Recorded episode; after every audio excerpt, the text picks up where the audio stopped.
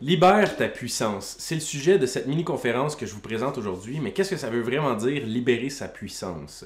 L'essence du mot puissance à la base signifie l'énergie divisée par le temps. Donc la puissance, c'est l'énergie que tu peux déployer dans le temps que tu as de disponible, que ce soit une journée, une année ou ta vie au complet.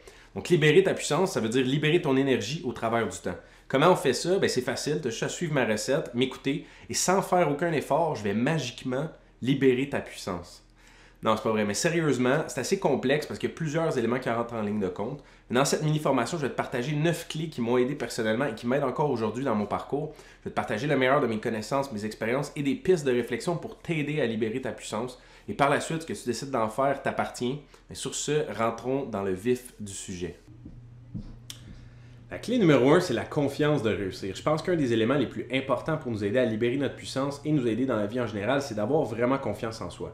Parce que quand on est confiant qu'on peut réussir, on a le courage de rêver, d'oser et se lancer à la poursuite de nos rêves. D'imaginer une vie meilleure, d'imaginer qu'on peut atteindre nos objectifs, qu'on peut décider de la vie qu'on veut vraiment vivre. Quelque chose qui habite notre corps, une force, une énergie, un courant qui fait qu'on est vivant. Cette force ou cette énergie-là qui nous garde en vie possède un bagage unique de génétique et une sorte de code qui définit qui on est. Notre âme sait pourquoi elle est ici. Elle a des goûts particuliers, des rêves, des aspirations. Elle veut aider, contribuer, s'exprimer et libérer son plein potentiel. Peu importe c'est quoi tes rêves, c'est sûrement relié à ce que ton âme veut au plus profond d'elle-même. Comment définir ces rêves, cette mission ou cette raison d'exister-là? Je peux pas te garantir une méthode infaillible, mais juste des pistes de solutions qu'on va voir un petit peu plus loin dans la formation. Mais l'important ici, c'est de se rappeler que les réponses sont déjà à l'intérieur de toi. Tu possèdes en ce moment même tout ce qu'il te faut pour réussir ta vie. Je pense également que le deuxième volet pour intégrer la confiance en toi et la confiance de réussir, c'est de te défaire de tous les programmes conscients ou inconscients qui te limitent présentement. Notre programmation, c'est les croyances, pensées, connaissances et processus décisionnels qui dirigent notre vie. Tu as déjà pensé en plus que quand on est jeune, on n'a presque aucun contrôle sur notre programmation? C'est même pas toi qui décides tes croyances ou ce que tu apprends à un jeune âge. C'est pour ça que c'est important qu'en vieillissant, parfois, il faut faire le ménage. On a absorbé toutes les expériences depuis le moment où on est né. Selon même certains scientifiques, c'est possible qu'on enregistre les signaux à partir du ventre de notre mère. Donc tout ce que tu as entendu ou vu, chaque situation que tu as vécue avec tes parents, professeurs, famille, amis, connaissances, chaque petit moment a eu une influence sur toi. Quand on se met à y penser, c'est presque impossible de réaliser pleinement l'impact de tout ce qu'on a vécu dans notre vie jusqu'à aujourd'hui. L'impact sur ta conscience actuelle et la personne que tu es en ce moment. Tous les, les êtres humains sont interconnectés, entre autres pour cette raison-là, parce que chaque expérience qu'on vit nous affecte et va ensuite affecter notre entourage qui, à son tour, va affecter son entourage et ainsi de suite. Donc, c'est très normal que certaines croyances ou idées que tu as présentement soient fausses ou qu'elles te servent juste plus à rien dans ta vie en ce moment. Il faut donc réévaluer constamment notre façon de penser, nos, croyances et nos idées.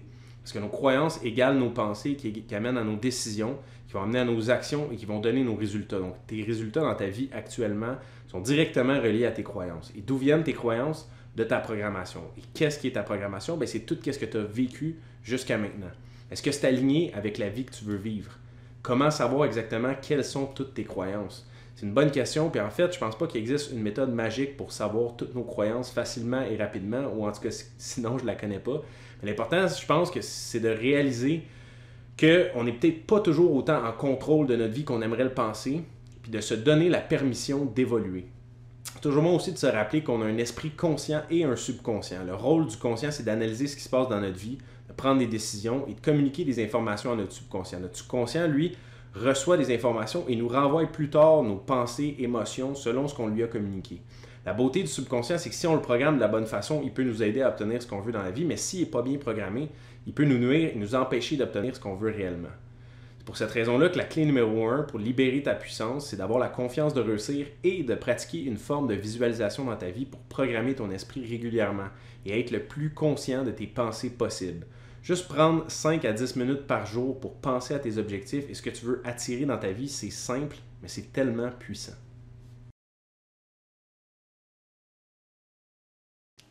La clé numéro 2, c'est ne suis pas les instructions. Malgré que dans cette conférence, je donne certains conseils ou instructions, je ne possède pas la vérité infuse ni la méthode infaillible pour quoi que ce soit. Je ne pense pas non plus que personne possède la vérité ou la méthode pour euh, acquérir une compétence ou des connaissances en particulier. Il peut y avoir des choses qui ont fonctionné pour moi et qui ne fonctionneraient pas pour toi, ou des choses qui n'ont pas fonctionné pour moi, mais qui pourraient fonctionner pour toi. On est tous uniques et différents, et c'est ce qui fait la beauté de la vie. C'est ce qui fait aussi en sorte que peu importe les conseils de n'importe qui dans ta vie, ça peut s'appliquer ou non à toi parce que tu as ton propre chemin. Je pense qu'il faut faire attention à qui on écoute dans la vie. Si quelqu'un t'enseigne et pense déjà tout savoir, il y a des chances que soit il essaie de te vendre quelque chose ou qu'il ne sait pas vraiment de quoi il parle parce qu'un vrai maître arrête jamais d'apprendre. Dans cette formation, je peux juste te partager ce que j'ai appris grâce à ma propre expérience, mon cheminement et mon parcours de vie jusqu'à date. Je ne possède pas la vérité infuse. Je suis moi-même un éternel étudiant de la vie, puis je pense qu'on est tous des étudiants tout le long de notre vie sur Terre. Quiconque donc pense tout savoir et affirme posséder la vérité ou la méthode pour réussir ou être heureux dans sa vie, ben, laisse pas de place à plus d'apprentissage dans sa vie, parce qu'on ne peut pas remplir un verre déjà rempli. Oublie jamais que tu es un élève et que tous les gens autour de toi, même des enseignants, des mentors, sont aussi des élèves comme toi puis qui peuvent se tromper. N'importe qui qui te donne des instructions pour ta vie, que ce soit tes parents, l'école ou tes amis, n'auront jamais l'expérience d'être toi. Donc, tu ne peux pas toujours suivre les instructions. Mais des fois, c'est bon de les suivre aussi. Je sais que ça a l'air contradictoire, mais la plupart des grandes vérités semblent souvent contradictoires, mais ils font du sens quand tu prends le temps d'y penser. Deux idées peuvent être vraies et contradictoires. Donc, pourquoi suivre les instructions, mais pas tout le temps? En fait, je t'apprends rien, mais on n'est pas la première génération d'humains à vivre sur Terre. Il y a tellement d'hommes et femmes qui sont venus ici avant nous, et malgré le fait que la technologie a changé beaucoup de choses dans notre société moderne, la nature humaine en tant que telle n'a pas beaucoup évolué dans les 2000 dernières années. Je disais dernièrement la biographie de Michel de Montaigne, un écrivain des années 1500, et beaucoup de problèmes qu'il y avait à cette époque-là, qui semblent vraiment lointaines, sont encore très similaires aux problèmes qu'on fait face aujourd'hui. Des questions qui demeurent intemporelles, comme par exemple comment vivre une relation de couple, comment mieux utiliser son temps, comment parler d'un sujet sensible à quelqu'un, comment choisir ses amis? Donc, s'il y a des gens autant ou sinon plus intelligents que nous qui sont venus ici avant nous, qui se sont posés ces questions-là, qui ont tenté des expériences et qui ont pris des notes sur les résultats, ça pourrait être une bonne idée d'apprendre de leurs essais-erreurs, non? Savoir comment éviter les mêmes erreurs ou juste aller chercher plus de connaissances pour mieux vivre notre vie. C'est entre autres pour ces raisons-là qu'on devrait suivre les instructions. Par contre, il faut savoir qu'il y a toujours des désavantages à suivre des instructions. Ça limite l'innovation, la créativité et la possibilité de faire les choses différemment. je t'encourage à suivre les instructions, oui, quand ça fait du sens pour toi, mais d'avoir le courage et l'audace de remettre en question les règles et les instructions qu'on t'a données. Par exemple, nos parents nous enseignent généralement que la voie à suivre pour être heureux, c'est d'aller à l'école, choisir un métier, étudier, trouver une bonne job qui paye bien les factures. Ça peut être une bonne recette pour vivre ta vie de façon sécuritaire et d'éviter le risque de manquer d'argent ou de vivre des situations difficiles. Mais tu penses pas que la vie est faite pour pas toujours être facile? Si tout était toujours facile, sans aucun défi à relever, aucune leçon à apprendre, tu penses pas que la vie serait un peu plate et ennuyante? Personnellement, je pense qu'il faut vivre à fond sans se limiter d'avoir euh, comme par peur d'avoir des challenges, des défis ou de vouloir éviter le risque à tout prix. Parce qu'ultimement, c'est toi la seule personne qui fait l'expérience de vivre la vie sur Terre à ta façon, avec tes lunettes. Donc oui, écoute les conseils, apprends des autres, mais écoute pas toujours les instructions. Écoute ton cœur, écoute-toi.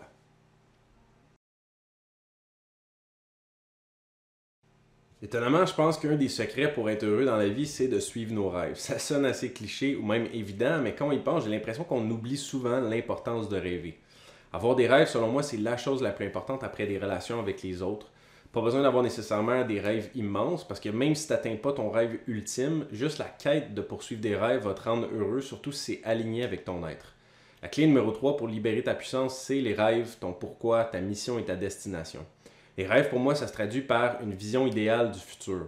Ça peut être juste d'habiter une maison en nature proche d'un cours d'eau, d'avoir un couple épanoui, de vivre dans l'abondance, d'écrire un livre, faire un voyage. L'important au niveau des rêves, selon moi, c'est que ça doit venir de nous. Il faut pas que ce soit le désir ou un rêve de quelqu'un extérieur. Parce que des fois, notre chum, blonde, nos parents ou nos amis vont nous influencer et nous encourager à prendre une certaine direction avec notre vie. Surtout quand on n'est pas 100% certain de notre propre direction, on devient influençable, puis sans s'en rendre compte, on peut travailler sur les rêves ou les objectifs des autres sans être réellement motivé intérieurement par ce qu'on fait. Puis si on n'a pas un désir profond ou si on manque d'alignement avec notre mission ou nos rêves, tout le reste de notre vie peut être affecté aussi, comme nos relations avec les autres, notre motivation à prendre soin de notre corps et d'avoir des bonnes habitudes. On n'aura pas non plus le sentiment de s'accomplir pendant le parcours pour atteindre cet objectif-là. Si ça te prend 2, 3, 4, 5 ans à travailler sur quelque chose qui n'est pas aligné avec ton rêve ou qui ne te rend pas heureux pendant la poursuite de cet objectif-là, tu vas avoir perdu ton temps et tu peux avoir des regrets plus tard.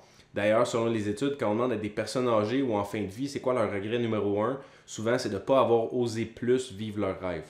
Deux choses qui peuvent t'aider à être réellement heureux et ne pas avoir des regrets, c'est numéro un, avoir des rêves et une destination. Parce qu'avec un sans rêve ou sans destination, ben, tu ne seras pas autant heureux, puis tôt ou tard, ça va venir nuire à tes relations avec les autres.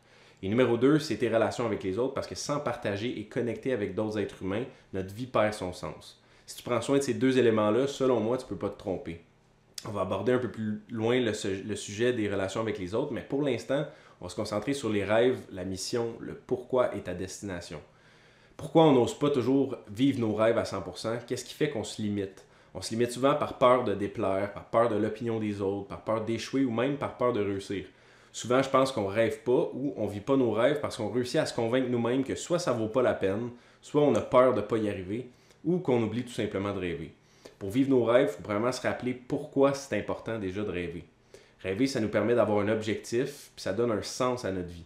C'est ce qui permet d'avoir une ou plusieurs bonnes raisons de se réveiller chaque matin. Puis après, une fois qu'on réalise l'importance de rêver, ben, il faut juste décider qu'on en veut. Ça a l'air niaiseux, mais dans vie, tout commence par une décision. Même si en ce moment c'est flou ou tu sais pas trop exactement c'est quoi ton rêve, si tu prends la décision ferme d'en trouver un ou plusieurs, ben, tu vas les trouver. Un des trucs que je préfère pour travailler sur mes rêves ou mes objectifs, justement, c'est d'aller euh, prendre du temps seul dans un environnement comme une bibliothèque, un Starbucks ou n'importe quel café ou, endroit propice pour travailler, mais loin de euh, ton environnement habituel. Tu amènes juste du papier et un crayon, puis tu mets le cellulaire et les distractions de côté. Tu passes du temps à réfléchir et te poser des questions sur ta vie.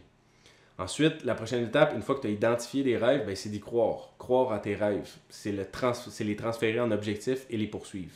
Comment on transforme un rêve en objectif? Ben, ça te prend un plan de match. C'est quoi les étapes pour atteindre ton rêve ou l'expérience future idéale? Tu dois idéalement mettre sur papier ou visualiser mentalement quoi faire concrètement pour avancer vers l'accomplissement de ta vision.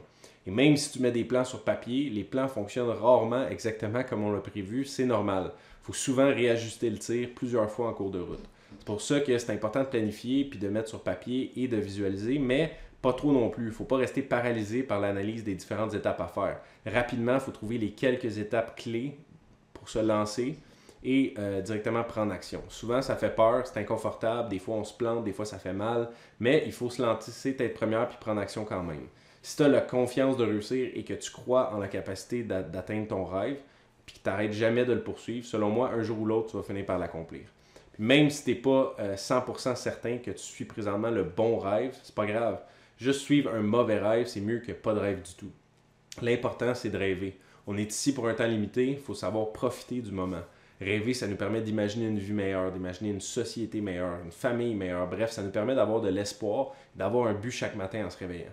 Mais oui, les rêves et ta destination, c'est important, mais comme disait une quote inspirante sur Instagram l'autre jour, le bonheur, c'est pas la destination, mais bien la façon de voyager. Puis toi, c'est quoi tes rêves? C'est quoi ta destination à toi? Moi, j'ai commencé mon parcours comme entrepreneur à l'âge de 14 ans. Je suis parti en voyage dans le sud avec ma mère, puis juste avant de partir, on était allé à la bibliothèque. je suis tombé sur deux livres qui ont changé ma vie.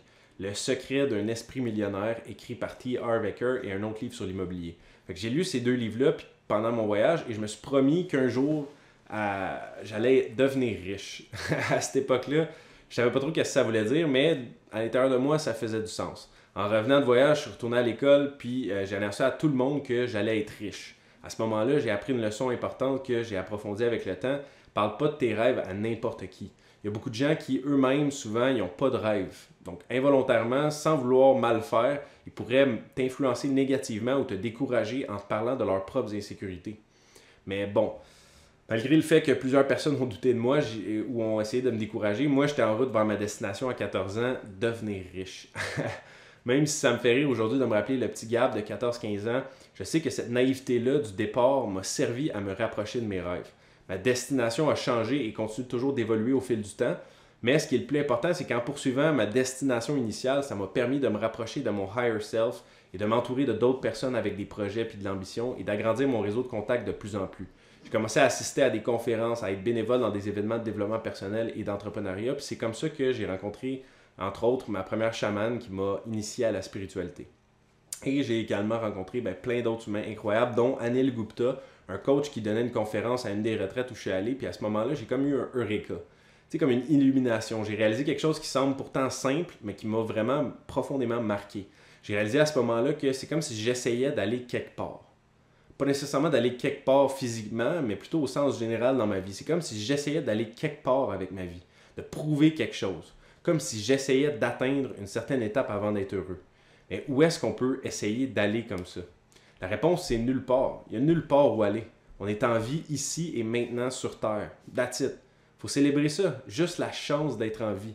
Ça ne veut pas dire qu'on ne peut pas rêver ou avoir des objectifs, mais le fait d'associer notre bonheur ou le sentiment d'accomplissement à une destination finale, c'est contre-productif. Ça t'empêche de profiter vraiment du moment présent.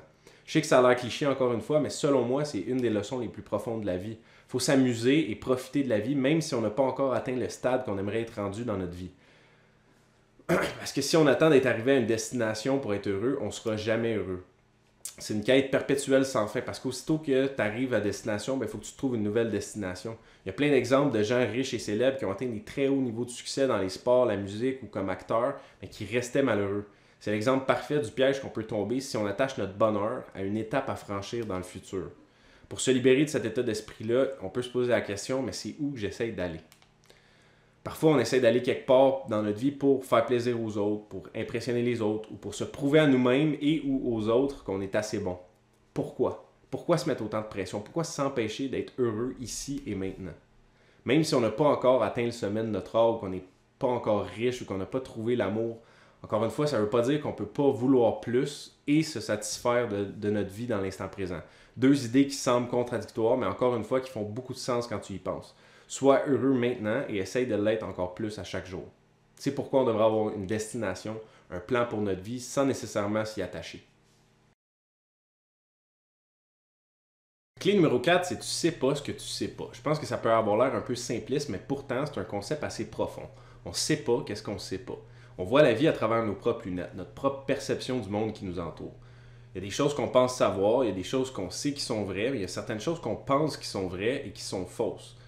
Ce qu'on peut être sûr, c'est qu'on ne sait pas encore en ce moment qu'est-ce qu'on va apprendre dans le futur qui va être différent de ce qu'on sait maintenant.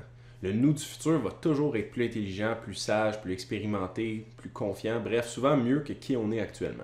Tout le monde change et évolue au courant de sa vie. L'inconnu puis le changement, c'est les deux seules constantes de toute notre vie. Que tu le veuilles ou non, que tu vives bien avec ou non, que tu l'accueilles ou non, ta vie va connaître des changements, parfois petits ou des fois très gros. On a vu ça avec l'arrivée de la COVID-19 qui a pris un peu tout le monde par surprise puis qui a transformé nos vies du jour au lendemain. Donc, on ne sait pas qu'est-ce qu'on ne sait pas. Souviens-toi-en. Quand quelqu'un t'amène une nouvelle façon de voir les choses ou de voir la vie différente de ce que tu connais, rappelle-toi que tu ne sais pas ce que tu ne sais pas. Quand quelqu'un, quand quelque chose de négatif t'arrive dans la vie, rappelle-toi que tu ne sais pas ce que tu ne sais pas. Il y a peut-être une bonne raison pourquoi ça arrive. Il y a une vieille histoire qui raconte que le fils d'un fermier chinois s'était cassé la jambe au travail. Le père s'inquiétait pas et se disait que cet événement-là est arrivé pour une bonne raison. Une couple de jours plus tard, l'armée sont arrivés puis ont embarqué tous les jeunes hommes en état pour aller combattre à la guerre. Possiblement que son fils aurait été tué s'il s'était pas cassé la jambe. Cette histoire-là illustre bien l'idée que c'est bon de se rappeler qu'on ne sait jamais ce que l'avenir nous réserve, puis qu'il faut rester flexible, prêt au changement et ouvert à n'importe quelle possibilité être conscient de notre propre inconscience. La seule chose que je sais, c'est que je sais rien. Un vrai maître étudie toujours les bases afin de maîtriser toujours un petit peu plus. Un vrai maître sait qu'il lui reste toujours de la place pour apprendre. La clé numéro 5, c'est l'ego, la résistance et la dualité. Souvent, le plus grand obstacle à notre succès, c'est nous-mêmes. Donc, je vais maintenant t'enseigner comment t'éliminer toi-même. Étant donné que c'est toi le plus grand obstacle, aussi bien t'éliminer, non? Non, sans farce, je pense que c'est important des fois de se rappeler certains principes de base. Tu possèdes un ego, ou en fait même des fois c'est lui qui te possède. L'ego, c'est ton sens de l'identité, la personne que tu penses être, à qui tu peux t'identifier. L'ego, ça sert à nous différencier des autres. Tu es donc unique et ton ego se fait un plaisir de te le rappeler, même certaines personnes plus souvent que d'autres. Mais il faut se rappeler que personne n'est à l'abri de l'ego, même pas le pape ou le Dalai Lama. Il faut toujours, toujours garder en tête que notre ego peut nous jouer des tours et ce, même inconsciemment. C'est important d'avoir un ego, mais autant qu'il peut être utile dans notre vie, il peut aussi nous nuire. Sans s'en rendre compte, la source de beaucoup de nos blocages provient souvent de l'ego, comme d'avoir peur de l'opinion des autres, peur d'être jugé, peur de l'échec, peur d'être rejeté. Ce qu'on a peur, c'est souvent ce que les autres vont penser de nous si on change notre identité ou si on se trompe ou on a un échec. On pense que les gens qui nous aiment pour qui on est en ce moment aimeront plus notre nouvelle identité si on change. C'est souvent une illusion. Pour se libérer de l'effet négatif de notre ego, on peut commencer par prendre conscience qu'il fait partie de nous et choisir qu'il soit à notre service et non l'inverse. Et comprendre qu'à la base, l'ego, c'est une création de notre esprit tout simplement. Il n'existe pas réellement en dehors de notre mental. C'est nécessaire d'avoir un ego, mais il ne faut pas le laisser prendre toute la place dans notre vie. L'ego, c'est à la fois bon et mauvais, c'est aussi directement relié à la dualité. L'ego égale la séparation avec les autres, égale ce qui nous rend unique et différent. Donc, la dualité et l'ego sont en opposition avec l'unité et tout ce qui nous rassemble. L'ego et la dualité sont aussi reliés à la résistance qui limite notre pleine puissance. Le yin et le yang, le positif et le négatif, le masculin et le féminin, le bien et le mal. Les dualités sont autant à l'intérieur qu'à l'extérieur de nous-mêmes. On a tous une petite voix dans notre tête, des fois bonne, mais des fois un peu moins bonne. La voix qui nous choisit entre manger santé ou manger ce qu'on ne devrait pas vraiment manger. Cette petite voix qui nous dit aussi qu'on n'a pas le temps de s'entraîner ou qu'on va remettre ça à demain encore, qu'on va manger mieux la semaine prochaine ou le mois prochain. Peu importe ce que tu veux accomplir dans ta vie, il y a toujours une force qui travaille constamment contre toi, puis ça s'appelle la résistance. Stephen Pressfield, qui a écrit plusieurs best-sellers, dont le livre The War of Art, of Art, excusez-moi, ou La guerre de l'or, que je vous conseille vraiment fortement, à ne pas confondre avec The Art of War de Sun Tzu. Dans le livre, il explique comment cette force, justement, qui s'appelle la résistance, nous empêche des fois de libérer notre plein potentiel. Que ce soit d'écrire un livre, faire des vidéos, démarrer une entreprise ou n'importe quelle création, la résistance est l'ennemi numéro un de n'importe quel créateur ou artiste. La résistance, ça peut prendre plusieurs formes. Des fois, c'est une petite voix intérieure qui nous dit qu'on n'est pas encore prêt, que notre œuvre n'est pas vraiment assez bonne. Ça peut être le fait que tu procrastines et que tu fais n'importe quoi sauf faire avancer ce que tu sais que tu devrais vraiment faire. La résistance va te donner mille et une raisons de faire autre chose qui vont avoir l'air aussi importante que ce que tu veux accomplir. Je pense pas qu'on peut se libérer de façon permanente de cette force-là, mais il faut juste arriver à dealer avec et la contrôler. Pour y arriver, j'ai appris une leçon de mon mentor virtuel Aubrey Marcus, que je vous conseille d'ailleurs si vous ne le connaissez pas, qui parle du mental override. On pourrait traduire ça en français par contournement mental, mais bon, je préfère le terme anglais. Le mental override, c'est la capacité qu'on a à ne pas écouter notre propre discours interne. C'est-à-dire que si ton cerveau te dit que tu dois faire plus de recherches avant de commencer à écrire un livre, par exemple, tu peux décider de ne pas écouter cette petite voix-là qui t'éloigne de l'atteinte de tes objectifs. En tout temps dans la vie, on est maître de nos décisions puis on est 100% responsable par rapport à notre propre succès. Notre cerveau veut nous garder confortables et va nous fournir toutes les bonnes raisons de ne pas prendre autant d'action que possible. Mais on peut juste l'ignorer et contourner le piège. Plus facile à, à dire qu'à faire, mais justement, c'est bien de se le rappeler de temps en temps et de continuellement travailler sur ça. C'est comme un muscle. À force de pratiquer le mental override, on se libère de plus en plus notre, notre plein pouvoir. Puis c'est comme si, avec le temps, on peut prendre une certaine distance, un point de vue de haut, comme si on était un observateur de notre vie. On peut pratiquer le mental override de plusieurs façons. Ça peut être de prendre des douches froides, d'aller courir, de faire des bains de glace, de méditer. Il y a plein de façons. Bref, il faut juste apprendre à dealer avec notre petite bitch intérieure, comme dirait Joe Rogan. La clé numéro 6, c'est de se libérer de l'importance qu'on accorde à l'opinion des autres. Tu connais sûrement l'expression une opinion, c'est comme un trou de cul. Tout le monde en a une, mais ça ne veut pas dire qu'elle est bonne. Tu pourras jamais empêcher les autres de te juger, mais toi, par contre, tu peux arrêter de juger les autres et de te comparer. Pour arrêter d'avoir peur du jugement et de l'opinion des gens que les gens ont de toi, il faut que tu commences par arrêter de te comparer aux autres puis arrêter de juger les autres. Avec les médias sociaux de nos jours, c'est très facile maintenant, plus que jamais, de se comparer, puis ça, peut avoir des effets pervers. Surtout si tu n'es pas conscient et que tu ne fais pas attention à, tes habitudes ou à tes pensées. Il faut se rappeler que ce que les autres pensent de toi, ça ne t'appartient pas et ça t'appartiendra jamais. Tu peux jamais savoir exactement tout ce que les gens vont penser de toi. Ça se passe dans leur tête à eux, dans leur conscience. Si tu fais toujours de ton mieux et que tu as des bonnes intentions puis que ton cœur est pur, ben, tu n'as aucune raison vraiment de te soucier de l'opinion des autres. C'est paradoxal un peu parce qu'on se dit, OK, je me fous de ce que le monde pense de moi, mais je veux quand même me faire aimer et je veux que les gens aient une bonne opinion de moi. Mais souvent, plus tu te détaches de l'opinion des autres, plus les gens vont t'aimer et t'apprécier. Plus tu t'aimes toi-même et que tu es bien avec toi-même et que tu n'essayes pas d'impressionner personne, plus les gens vont t'apprécier. C'est normal d'être attaché et de vouloir fitter socialement, ça fait partie de notre nature. C'est inscrit dans notre code génétique depuis des milliers d'années. L'humain a vécu en groupe ou en communauté. Maintenant, avec notre société moderne, on perd un peu le sens du mot communauté, mais ça n'empêche pas que les mêmes triggers sont encore présents. On veut faire partie de la tribu. Si on se faisait exclure il y a 200, 300 ans, ça voulait souvent dire que notre survie était en danger. Donc, c'est normal que ces vieux patterns-là soient encore présents. Et quand une pensée ou un jugement te vient en tête, il faut juste en prendre conscience et la laisser aller. Rappelle-toi que tu es safe, qu'il y a des gens proches de toi qui t'aiment, peu importe ce que les autres vont penser de toi libère-toi maintenant de l'opinion des autres. Choisis de t'honorer et de te permettre d'être qui tu es à 100%. Moi, en tout cas, je te connais pas, puis peu importe ce que tu penses de moi, si tu écoutes cette conférence-là, c'est que tu es un humain qui veut s'améliorer, qui cherche à devenir meilleur et faire du bien autour de lui. Et juste pour ça, moi, je trouve ça magnifique et je t'aime. C'est pas surprenant, mais si tu prends pas soin de ta santé physique, mentale, émotionnelle et spirituelle, tu vas avoir de la difficulté à libérer ton énergie. Dans cette clé numéro 7, je veux te parler de comment prendre soin de ton énergie ou ton inner chi. Et pour ça, ben, il faut mettre des bonnes habitudes en place dans notre vie. On pourrait vraiment parler des heures et des heures sur ce sujet-là, mais on va s'en tenir à juste quelques petits points essentiels selon moi. C'est important par contre de prendre le temps de s'informer comment prendre soin de ton énergie à tous les niveaux.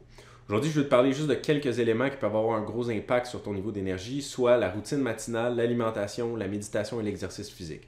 Au niveau de la routine matinale, je pense personnellement que le matin, c'est l'occasion idéale de créer un momentum pour le reste de ta journée.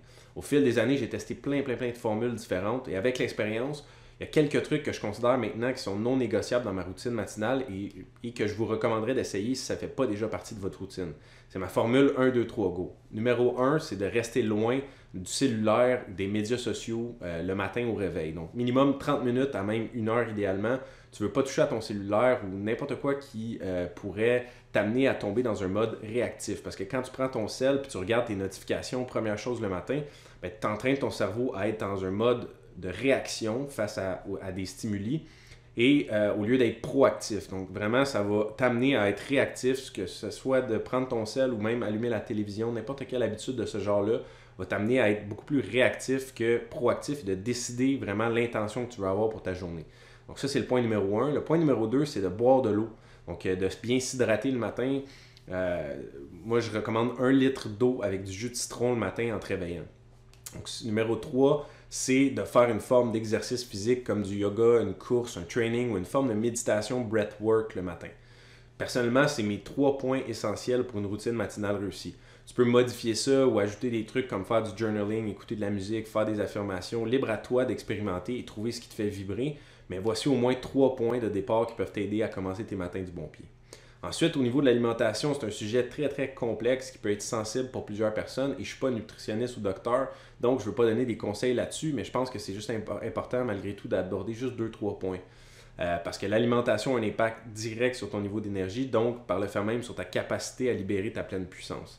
Mon but, c'est pas de prôner un certain type de régime, en particulier comme vegan, keto ou quoi que ce soit. Je pense surtout que vu qu'on a un bagage génétique et un type de métabolisme unique, un seul et même régime alimentaire ne convient pas à tous les types de métabolismes différents. Donc, une étape importante pour optimiser ta santé et ton niveau d'énergie, c'est de déterminer quel, est ton type de métabolisme et quel type d'alimentation convient le mieux à ton corps. Il y a quelques bons livres sur le sujet, comme entre autres How to Heat, Move and BLT de Paul Check et euh, Metabolic Type Diet, dans lequel tu peux remplir un questionnaire pour identifier ton type de métabolisme et le type d'alimentation qui te convient le mieux. Une chose est sûre par contre, c'est que peu importe ton type d'alimentation ou peu importe le régime, tu peux être sûr de faire un bon move si tu élimines au maximum tout ce qui est transformé. Premièrement, c'est bon pour ton portefeuille et surtout, c'est bon pour ta santé. Quand tu fais ton épicerie, tu évites les rangées où se trouvent les aliments transformés le plus possible. Idéalement, il faut cuisiner soi-même, donc avoir une meal prep une fois par semaine, ça peut être euh, un bon atout, ou de commander des plats préparés, mais c'est important de s'assurer de la qualité des produits. L'autre chose, c'est de bien s'hydrater, donc boire également beaucoup d'eau et surtout une bonne qualité d'eau idéalement. Santé Via, c'est une bonne option. C'est une machine de filtration d'eau qui va éliminer tout ce qui est fluor, calcium, calcaire ou euh, chlore, peu importe ce qu'ils mettent dans l'eau du robinet. Donc euh, cette machine-là va filtrer tout ça puis va purifier et rendre ton eau alcaline.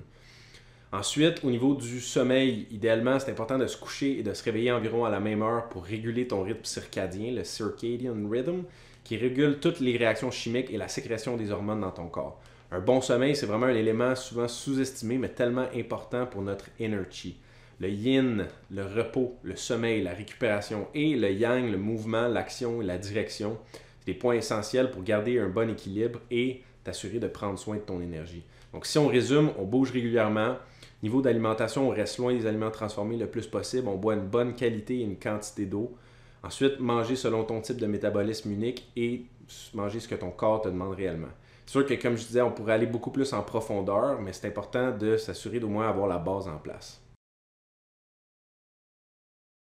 La clé numéro 8, c'est l'adaptabilité. S'il y a une chose que je suis pas mal sûr et certain, c'est que tout au long de notre vie euh, sur Terre, on va vivre du changement. Le monde évolue constamment, autant sur une échelle collective que personnelle.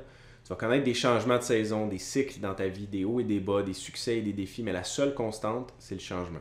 Donc je pense que c'est important de développer notre capacité à s'adapter au changement, à lâcher prise, à accueillir les changements dans notre vie quand c'est nécessaire. On doit apprendre à danser avec la vie et suivre son rythme, apprécier le voyage, l'aventure et les surprises. Juste un petit exemple, récemment, pendant un an, un an et demi, j'avais une routine matinale, puis je me réveillais chaque matin vers 5 heures du matin pour aller au gym, prendre une douche d'eau froide, puis méditer. J'aimais ça, ça me donnait une certaine discipline, une structure, puis j'avais l'impression d'être plus productif. Mais à cette époque-là, mon horaire le permettait, puis c'était vraiment adéquat pour ça. C'est pendant la grossesse de notre premier enfant, puis, euh, mais c'était avant d'avoir notre deuxième enfant. Puis là, on a eu un deuxième bébé, la COVID est arrivée, j'ai eu des changements euh, dans ma vie personnelle et professionnelle, puis j'ai comme perdu ma routine. Puis à ce moment-là, c'est comme si je me suis accroché à cette routine-là, puis j'essayais de toujours reprendre la même routine, mais en étant trop fixe ou trop rigide dans le cadre que j'avais. Des fois, une certaine routine que tu as dans ta vie peut être bonne dans le contexte que tu as présentement, mais si ta vie évolue puis que tu as des changements, ça se peut que ta routine soit plus adaptée à ton contexte. C'est pour ça que c'est important de ne pas être trop rigide puis de s'adapter aux changements. Souvent, on essaie d'avoir le contrôle sur notre vie, puis c'est normal. Mais certaines choses, des fois, qui sont hors de notre contrôle, et c'est dans ces moments-là qu'il faut surrender, il faut lâcher prise sur ce qu'on ne peut pas contrôler, avoir l'équilibre entre la discipline, contrôler ce qu'on peut, puis laisser aller ce qui ne nous appartient pas. La clé numéro 9, c'est la gratitude. L'être humain ne peut pas ressentir deux énergies contradictoires en même temps. C'est vrai, tu peux faire le test, essaye de rire et d'être fâché en même temps. C'est impossible. Notre corps est fait pour ressentir une émotion à la fois, une énergie. On sait d'ailleurs que le corps humain et que l'univers est fait d'énergie, de fréquences, de vibrations, de particules et d'atomes en mouvement. C'est pas un secret, il faut ressentir les bonnes énergies la majorité du temps si on veut être heureux et attirer du positif dans notre vie. C'est pourquoi c'est la dernière clé de cette conférence, la gratitude c'est connu et c'est devenu tellement populaire récemment que beaucoup de gens s'approprient le concept. Et des fois, ça perd son sens, mais la gratitude et le fait d'honorer la vie en nous et autour de nous, c'est tellement puissant. L'énergie qu'un humain dégage est amplifiée quand il est en état de grâce ou de gratitude. C'est maintenant prouvé scientifiquement qu'en ressentant de la gratitude, certaines zones de ton cerveau s'allument et c'est bénéfique pour ta santé et ton niveau d'énergie. Donc, c'est vraiment une, une habitude importante à incorporer dans sa vie. C'est important parce qu'éprouver de la gratitude, ça nous permet de focuser notre énergie et nos pensées sur le positif dans notre vie. As-tu déjà entendu parler de quelqu'un très célèbre qui a accompli des exploits exceptionnels, mais qui était toujours négatif? Euh, pas sûr. Personnellement, non, en tout cas. C'est la raison pourquoi, selon moi, si tu veux vivre la belle vie et libérer ta puissance, tu dois pratiquer la gratitude. Il y en a qui recommandent des exercices comme genre écrire trois choses pour lesquelles tu es reconnaissant chaque matin et chaque soir avant de se coucher. Moi, personnellement, je ne suis pas euh, toujours dans le mood d'avoir une méthode aussi rigoureuse, mais bon, euh, on peut pratiquer la gratitude de différentes façons. Ça peut être aussi simple que remercier la Terre d'être en vie, d'avoir de la nourriture, une famille, des amis. On est un paquet de cellules et d'atomes avec une conscience sur une grosse roche qui tourne dans l'espace, entourée de planètes, d'étoiles, de galaxies, d'univers et de multi-univers. Il, il y, a des scientifiques qui disent que notre chance mathématique d'être né est environ une chance sur 3 milliards comment on peut pas se considérer chanceux? Juste pour ça. En plus d'être chanceux d'être né, si tu écoutes ça, tu es probablement né au Québec ou tu as grandi du moins dans un pays développé du monde. Donc on est parmi les plus riches de la planète et ça, peu importe c'est quoi ta définition d'être riche. Puis même si c'est pas parfait, les conditions et la qualité de vie au Canada sont parmi les meilleures au monde. Faut se rappeler de temps en temps et se considérer chanceux d'être en vie en ce moment, d'avoir toute l'abondance qu'on a autant au niveau de nos relations que du matériel et de la nature qui nous entoure. C'est sûr que ça sonne bien tout ça, mais comment on applique concrètement la gratitude? Ben, c'est là que prend l'importance de comprendre qu'est-ce qui est la gratitude, puis qu'est-ce que ça fait vraiment dans ta vie. Si tu comprends exactement pourquoi c'est bon d'éprouver de la gratitude, c'est plus facile de se rappeler, de le faire et de l'incorporer dans notre vie. La raison pourquoi, c'est une question de fréquence, comme j'expliquais plus tôt. Albert Einstein est réputé pour avoir eu l'habitude de répéter 100 fois par jour le mot merci. Tu me diras, bon, c'est sûr, qui est Albert Einstein? Un nobody, là, on s'entend. Non, mais sérieux, ça veut pas dire que si tu répètes le mot 100 fois par jour, merci, tu vas devenir aussi intelligent que lui. Mais si Einstein est considéré comme un des hommes les plus intelligents de l'histoire et qui pratiquait une forme de gratitude à chaque jour, ça doit être assez important, non? C'est important parce que éprouver la gratitude, ça nous permet de focuser notre énergie, comme on disait, sur le positif dans notre vie. La gratitude, je pense, c'est un des outils essentiels pour rester groundé et avoir une attitude positive. On peut la pratiquer de différentes façons. Ça peut être juste un rituel de gratitude chaque matin ou chaque soir, comme ça peut être aussi avant un repas en famille. On peut juste remercier la, terre d'avoir cette nourriture-là.